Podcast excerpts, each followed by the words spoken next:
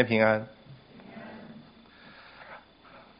在一个小镇里面，他们因为很久都没有下雨了，令当地的农作物产生极严重的损失，所以大家集合起来，想要在教会里开一个关于降雨的祷告会。在会中当中，有一个小女孩，因为她的个头不高，所以几乎没有任何人可以看到她。聚会快要结束的时候，牧师就激动地指着那个小女孩说：“那位小妹妹今天做了一件事情，很令我感动。因为今天在整个会堂当中，只有她带着一把黄色的小雨伞来。”亲爱的弟兄姐妹，我们在教会里面常常听到讲台讲到信心，但是在圣经当中所指的信心到底是什么意思呢？事实上，我们在座的每一位每天都在应用我们的信心，只是我们信心所指向的对象跟我们相信的内容有所不同而已。以这一个拿着小黄伞的小美眉而言，她信心的对象是指向上帝，而她信心的内容是她相信上帝一定会垂听她祈求祷下雨的祷告。但是在圣经当中，上帝盼望他百姓所建立的信心，又会是一种什么样的方式来呈现呢？在圣经当中的上帝盼望他的百姓能够将信心的对象指向那位三位一体的上帝，并渴望他的百姓将信心的内容指向神曾赐给他所有百姓诸多的应许。接着，我们想要问一个问题是。那什么是应许呢？应许就是圣经当中神曾经答应他百姓即将会成全的事情。举例来说，在约书亚记的第一章里面提到，上帝跟约书亚说：“我必与你同在，神必不撇下他，也不丢弃他。”神对这一位即将要渡过约旦河的约书亚说：“你要刚强壮胆。”因为神应许这些百姓必承受那地为业，就是神曾经向列祖所启示应许要赐给他们的地，所以约书亚就信靠这位耶和华，也相信这位神所赐给他的应许，在他的信心当中，他不断的奋斗，不停的坚忍作战，直到以色列人得着那一块应许地。亲爱的弟兄姐妹，信心是所有圣徒一生都要学习的功课。即使我们可以将我们信心的对象指向那位上帝，即使我们可以将我们信心的内容指向上帝诸多的应许，但是我们仍然要在信心当中学会一个重要的功课，就是我们要忍耐与等候，因为神所应许的那一个时刻，常常是按着上帝的。主权，而不是按着我心中热切的期待。教会从下半年开始就开始查考约书亚记。雅各书的作者解释什么是真正的信心，他也提到了约书亚记当中第二章关于妓女喇合的故事。如果我们回顾约书亚记第二章妓女喇合的故事，妓女喇合她信心的对象是谁呢？难道不是约书亚记二章十一节所记载的上天下地的耶和华吗？而妓女喇合所相信的信息内容是什么呢？难道不是她相信上帝已经将迦南地赐给了以色列人吗？所以在圣经当中，一个真正对上帝应许有信心的圣徒，他们常常可以在应许尚未成全之前，他们就满心相信。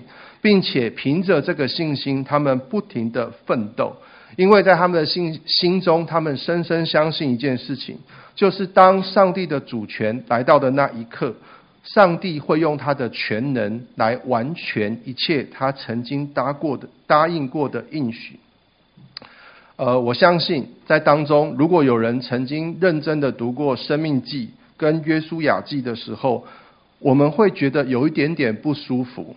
特别是关于神要求以色列人要赶出迦南七族的经文，我们会有这样的不舒服，是因为我们初读这些经文的时候，我们常常误以为上帝是无分别的对待这些迦南人。雅各书说：“你信神只有一位，你信的不错，鬼魔也信，只是战惊。”鬼魔相不相信有上帝？鬼魔相不相信有上帝？鬼魔相信有上帝。鬼魔的信仰搞不好比当中许多人还要好，你知道吗？鬼魔相信有上帝，只是鬼魔相信有这个上帝之后，他并不打算转回这个上帝，他并不打算投靠这个上帝的怜悯，所以他面对这个上帝的时候，他唯一有的态度就是害怕，就是战惊，就像迦南七族一样。但是在那些要被赶出的迦南七族当中，有像妓女拉合，也有像畸变人一样的迦南人。他们跟迦南七族的人不一样的地方，乃是在于他们听了关于上帝的话语之后，他们就决定产生信心的行动。以拉合为例，他就凭着信心接待了探子。为什么他要如此做？因为他满心相信，他想要投靠这一位耶和华所赏赐给他的怜悯，所以。他不用再像其他的迦南人一样，继续活在将临上帝审判的战经当中。雅各书透过记载妓女拉合的故事，要告诉我们什么是真正的信心。真正的信心一定会带出行动，而且真正的信心不是透过我们的悟性，单纯的理解上帝的话语或者是应许。真正的信心若没有带出真正的行为的时候，上帝说这样的信心是死的。讲更强烈一点，是死亡的。我们对上帝的信心是死亡的吗？我们今天要传讲的经文范围在约书亚记十六章一节到十七章十八节，主要是提到玛拉西支派跟以法莲支派分地的过程。雅各的儿子约瑟在埃及做宰相的时候，他生了长子玛拉西，次子以法莲。雅各快要离世的时候，雅各把他的儿子约瑟招来他的床前。雅各对约瑟说：“你所生的这两个孩子归我，他们与他们的父伯是同一辈的。”所以我们在读约书亚记的时候，我们看到约书亚在为以色列人分地的时候，我们从来没有看到约瑟支派在分地，但是我们却可以看到玛拿西支派跟以法莲支派在分地，因为当雅各把约瑟的两个儿子提高一倍的时候，就代表了约瑟继承了雅各长子双份的祝福，在古近东的文化里。长子常常负有照顾年老父母跟照顾兄弟姐妹的责任，所以他们可以从父亲得到双份的产业。那个产业不是供他享乐的，而是要去照顾其他的弟弟妹妹的。当我们在进入到十六章的时候，我们就先回顾一下十二章到十五章的重点。在约书亚记十二章里面记载了约书亚打败了三十三个恶王，约书亚已经得回了的领地是左边那一张图黄色的部分，是约书亚在他生前打下的地。十三章一节一开始，耶和华对约书亚说：“你年纪老迈，但未得之地甚多。”指的是左边那一张图。粉红色区域的部分是约书亚在生前无法取到的土地。从十三章一开始，神先分配了约旦河中间有一条河，有没有？约旦河以东的地给两个半支派。但是到了十四章的时候，神继续将信心的疆界划分给九个半支派，就如同右边的那张图，你会看到每个支派都有它的地界。那为什么点汉哥说神是将信心的疆界划分给九个半支派呢？因为这九个半支派的人，他们还没有真正的占领这些土地，他们没有真正的得到这个实际的土地，他们的信心仍然停留在一个过程当中。需要透过不停的奋战，才能够从未实现变成已实现的过程。约书亚记十五章则记载了在犹大支派当中完成的一个美好信心的传承。犹大支派的迦勒是第一个世代当中专心跟从耶和华的代表。他再一次来到应许地的时候，他已经年纪有八十五岁了。此时的迦勒对上帝仍有一颗专心信靠的信心。他倚靠耶和华的帮助。他赶出了在第一个世代，就是四十年以前，以色列人所惧怕的亚拿族巨人，就是那些住在希伯伦三个巨人族的族长，而他的女婿俄陀聂也继承了加勒对上帝坚定的信心，他倚靠耶和华奋勇作战，攻下了底壁城，成为了四世记第一位士师。也成为四世记当中第一位士师的典范，而我们今天所读的经文是在十六跟十七章，就是神要将信心的疆界分给约瑟的子孙，就是马拿西支派跟以法莲支派的过程。如果大家曾经读过呃生命记的第一章跟约书亚记的第一章的时候，这个图就是上帝当初画给整个以色列人真正应许地的疆界。可是对照我们刚刚的那一张图，也就是约书亚所得的疆界，你会发现他们实际得到的跟上帝画给他们的小的许多。而今天十六、十七章就是在讨论为什么玛拿西支派跟以法莲支派没有办法得到神当初所应许给他们的信心疆界呢？以我们的生活经历而言，什么是仇敌？仇敌的概念很有可能就是在那些生活当中与你常常提出反对意见的人，或者是当你们彼此诉讼、告上法庭，在你面前成为那个对头控告你的人。可是，在圣经里面，上帝的仇敌、神的仇敌，不是刚刚那个仇敌的概念。那个神的仇敌的概念，是指的有一群人。他们心中充满了各种的奸恶跟诡诈，他们企图想要抵挡众善的源头，就是上帝。神的仇敌除了想要抵抗上帝之外，神的仇敌还会诱使属乎上帝的人离开活水的源头。十六章一到四节是约瑟子孙在我们刚才讲是河东嘛，现在是河西，河西分地的地界。以法莲支派是位在下面，玛拿西支派是位在上面，所以他是先画出以法莲支派的南界，就是蓝色线所拉出来的范围。十六章五节是作者用两点一线几何学嘛，两点一线的方式重新画出南界。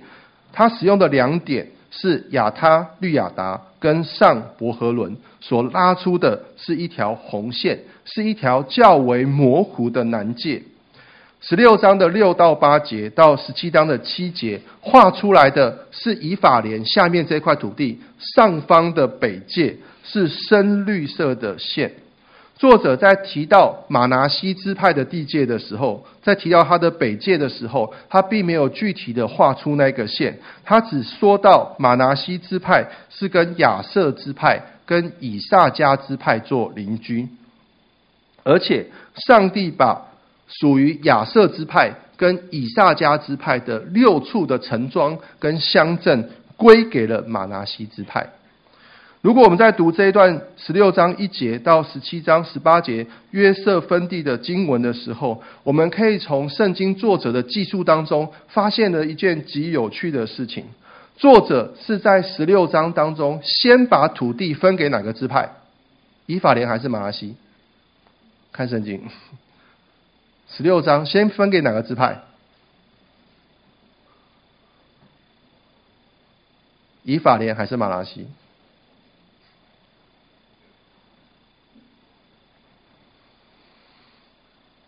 十六章是先分给了以法莲支派，如同雅各先为约瑟的次子以法莲祝福一样。到了十七章的时候，十七章的一节，作者才再一次强调，原来玛拿西才是约瑟的长子。我们在先前约书亚记第十章曾经提到，约瑟王曾与武王征战，他曾经击败过基色王。既然以色列人已经打败了基色王，为什么以法莲支派却没有赶出在基色城当中的迦南人呢？圣经描述，因为以法莲支派渴望呃基色人来做他们的苦工。那为什么马拿西支派的人没有赶出六个城市当中所住的迦南人呢？圣经也描述到，因为马拿西的子孙。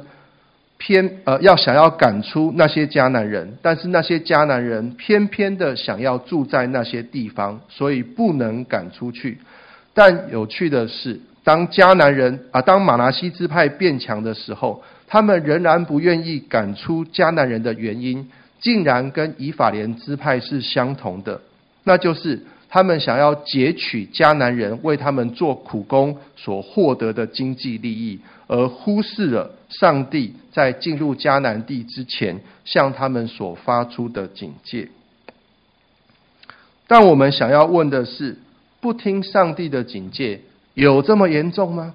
好，有这么严重吗？摩西在生命记当中曾经交代即将进入迦南地的第二代以色列人说。你们进入迦南地的时候，你们要赶出迦南的七族。耶和华神将他们交给你们击杀，不可以与他们立约，不可以连续他们。为什么上帝要第二代的以色列人将迦南人灭绝净尽呢？因为上帝忍耐迦南人已经长达四百年之久，而且他们的罪孽已经满盈。神对迦南人的审判既然已经确定了，上帝就派遣以色列成为那执行审判的法警，就像现今的法警执行审判官最终的审判是一样的。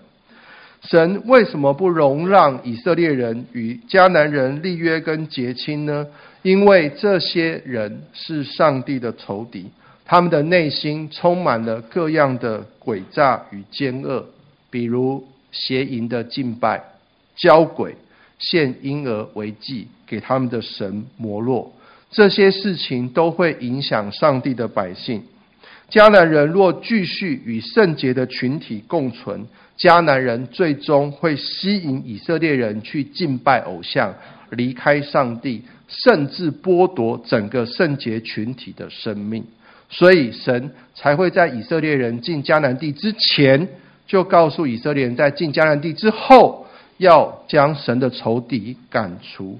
如果容让这些仇敌与他们共存，这些仇敌最终会成为他们眼中的刺，并使上帝的百姓在神所赐给他的美地上灭亡。好像什么呢？好像我们身体当中的癌细胞一样。癌细胞与身体当中不同细胞的不同之处，在于癌细胞从来不会提供给身体任何正常的功能。癌细胞只有一个心愿，就是不停地长大。癌细胞为了躲避身体的免疫系统，它会先假装自己是一个正常的细胞，它会向血管发出血管增生的讯号。盼望血管可以接到癌细胞的上面，一旦当血管接在癌细胞的上面的时候，癌细胞就可以获得充分的血液跟养分，并使得癌细胞得以不停的壮大。这不停的壮大的癌细胞称之为肿瘤。肿瘤上面会有癌细胞，它会剥落下来，它就会沿着血管的血液运送到远方的器官，而入侵到健康的组织。这些癌细胞会在那些健康的组织又再一次慢慢的长大增长，这称之为移转瘤。一旦癌细胞完成了移转，癌细胞就会在你身体的各处不同的地方成长。在身体里面与身体共存的癌细胞，最终会剥夺整个身体的生命。如果有一个医生，他在初期，他发现了原位癌，就是一开始的那个肿瘤，他决定要将这个肿瘤切除。这个切除的动作，对这整个身体而言，是一个残忍的举动呢，还是一个恩慈的举动呢？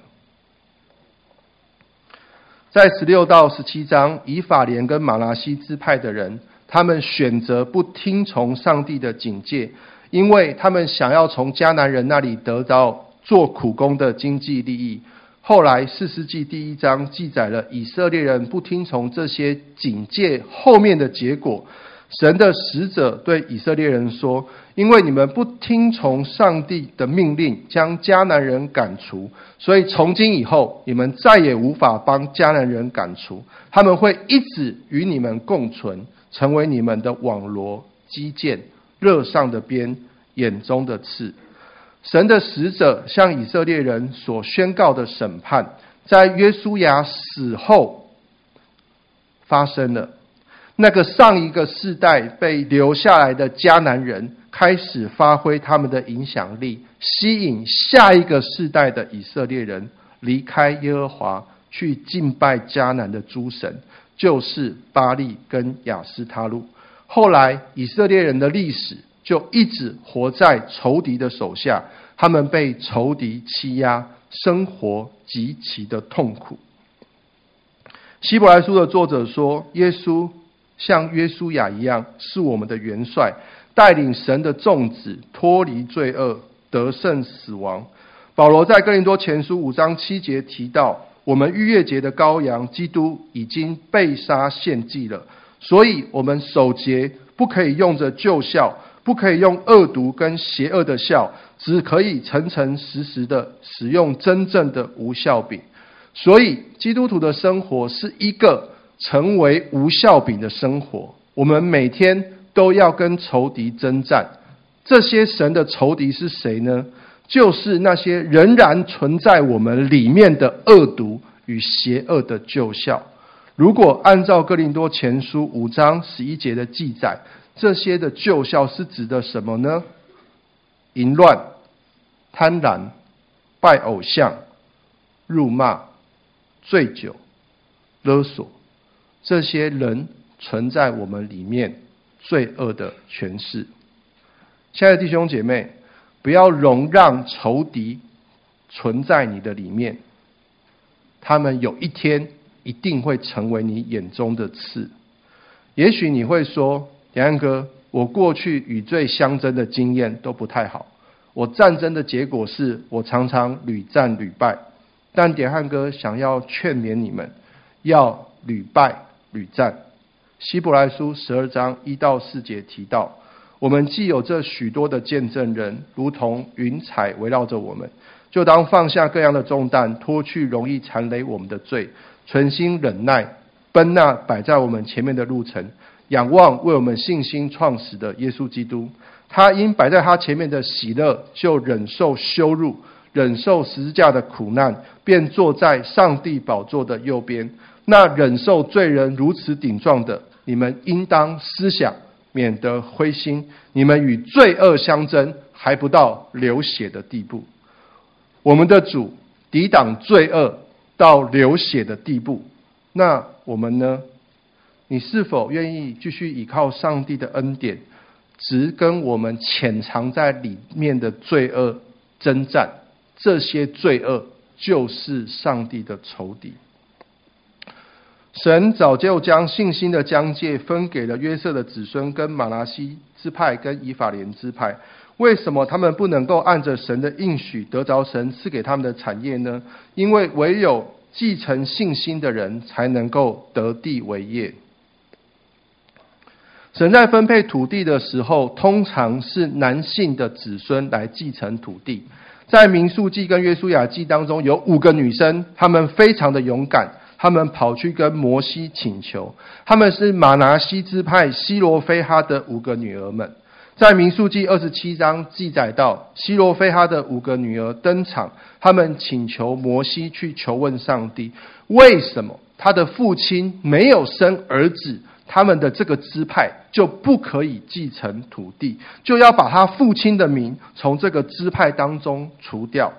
所以摩西就把这个请求，把这个案件送到耶和华的面前。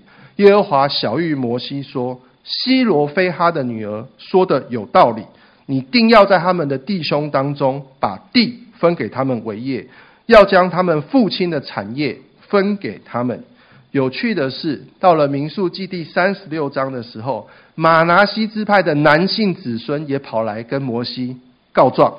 他说：“如果这五个西罗非哈的女生嫁给了其他支派的人，当禧年来到的时候，这些土地就会跑到其他的支派，而玛拿西支派所得到的应许地就会减少。”后来，耶和华晓諭摩西说：“西罗非哈的女儿。”可以随意嫁人，但是只可以嫁给马拿西支派的人，不可以随便嫁给不同支派的人。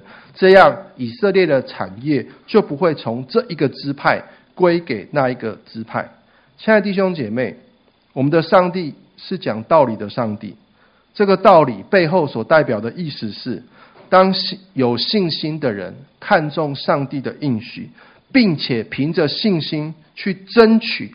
按着应许要赐下的产业时，神会因为他们在乎这些应许，回应他们的请求。约书亚十七章一到六节就记载了西罗非哈的女儿，他们跑到约书亚的面前，请求约书亚照着神答应摩西答应他们的，把他们玛拿西支派父亲的地业分给他们。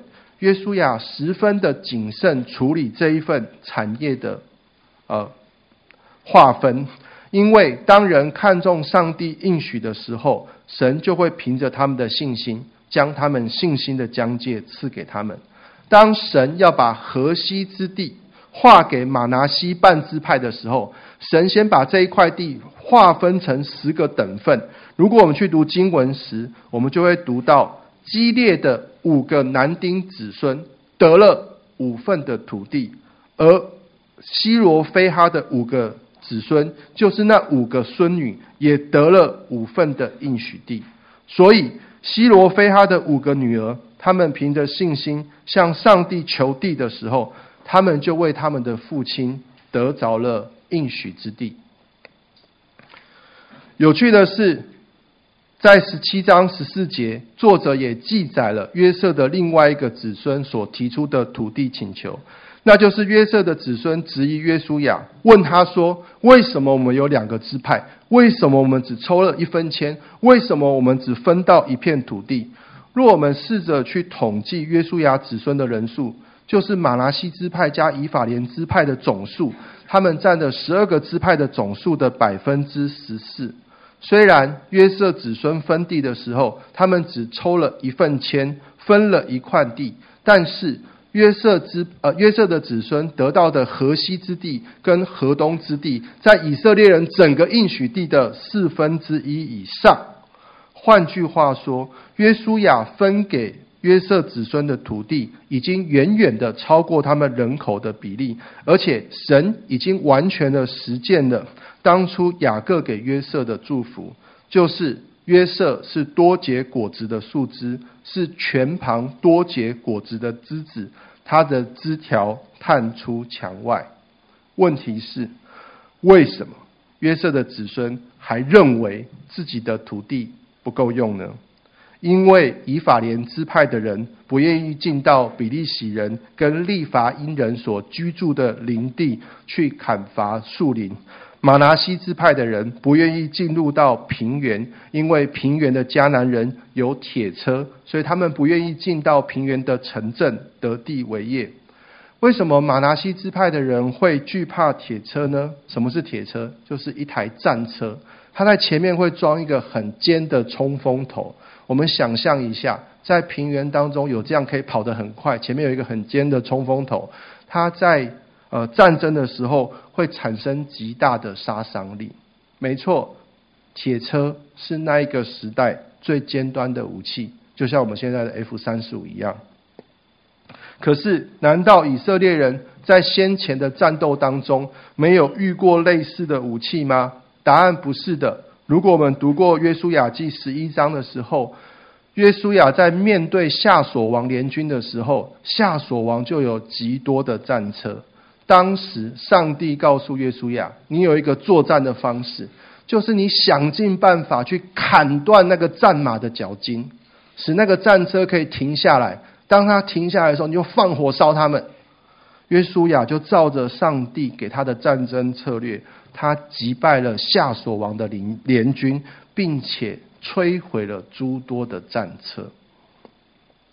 有一次，孟子劝齐宣王要推行王道而非霸道。孟子举了一个例子，他说：“如果有一个人叫你挟泰山以过北海，你说我做不到，哦，那你真的是做不到。”但是如果有一个人叫你为一个老先生弯下腰来折一个树枝，你说我做不到，那你不是做不到，你是不愿如此做而已。亲爱的弟兄姐妹，不知道大家读到约书亚记的这时候，你们是不是记得以色列人在攻取河东之地的时候，难道不是马拿西支派的马吉吗？当以色列人进入到河西之地的时候，带领以色列人打败夏所联军的，难道不是以法莲支派的约书亚吗？所以以法莲支派跟约呃马拿西支派，他们现在不愿意进去林地，也不愿意进去平原，到底是因为他们不能呢，还是因为他们没有继承约书亚和玛吉的信心，故意不去做呢？约书亚再一次提醒约瑟的子孙：“你们族大人多，并且强盛。迦南人虽有铁车，虽是强盛，你也能把他们赶出去，因为唯有继承信心的人，才能够得地为业。”一九四零年，欧一文老师带领了惠普大学的学生到美国参观约翰卫斯理的故居。约翰卫斯理是十八世纪英国大复兴英文非常重要的布道家。当他们参观结束之后，学生们都同呃大部分都上了巴士了。老师点名的时候，发现有一个学生不见了，所以老师就回到了房间寻找。他发现有一个学生仍然停留在卫斯理的卧房里，他正跪在卫斯理常常跪在的祷告垫上祷告。老师听。他的祷告，那个学生跟上帝祷告说：“主啊，再做一次，求你再做一次，求你使用我，再做一次。”这一位脱队的学生名字叫做格里汉，神应许了格里汉的祷告，他一生走访了一百八十五个国家，向两亿人传讲福音。在他的布道会当中，有三百二十万人决志相信耶稣。二十世纪拯救无数灵魂的福音布道运动，原来是来自于一个脱队的学生，他继承了复兴的灵，从屈膝祷告开始。亲爱的弟兄姐妹，我相信在我们当中有许多信二代，我们当中是否有人愿意像格里汉牧师一样跪下来？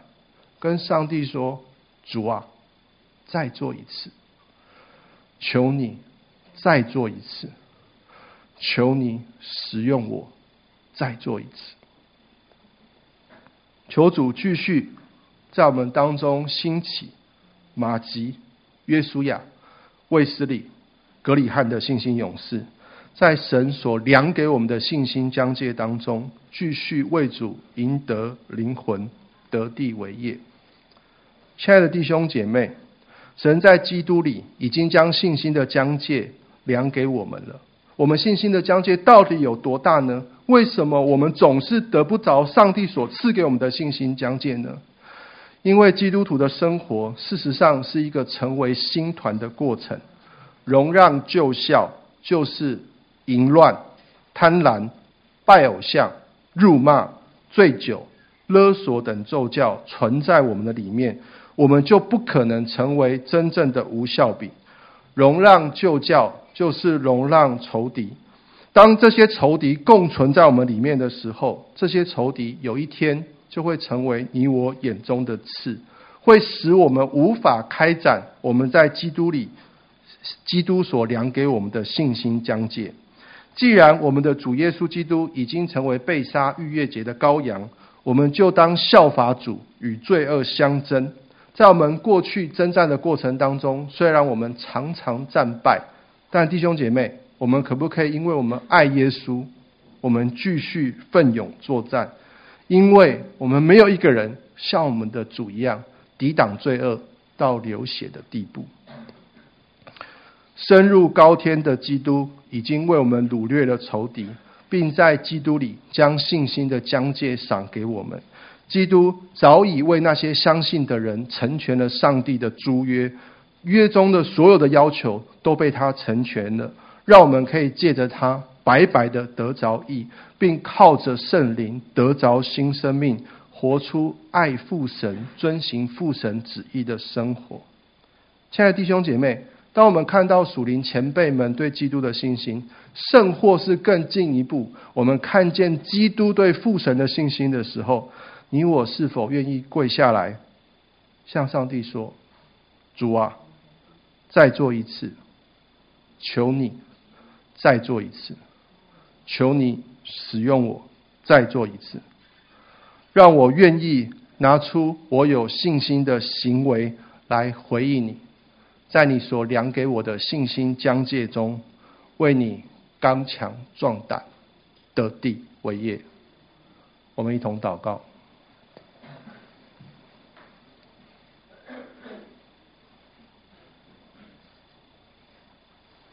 施恩的主，我们是属你的百姓，但我们的生活时常软弱无力，因为我们并没有继承如同马吉、约书亚的信心。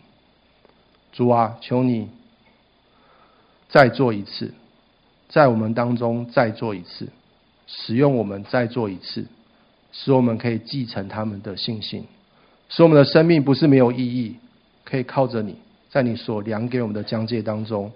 刚强壮胆，为你得地为业，如此祷告，奉靠救主耶稣基督的圣名，阿门。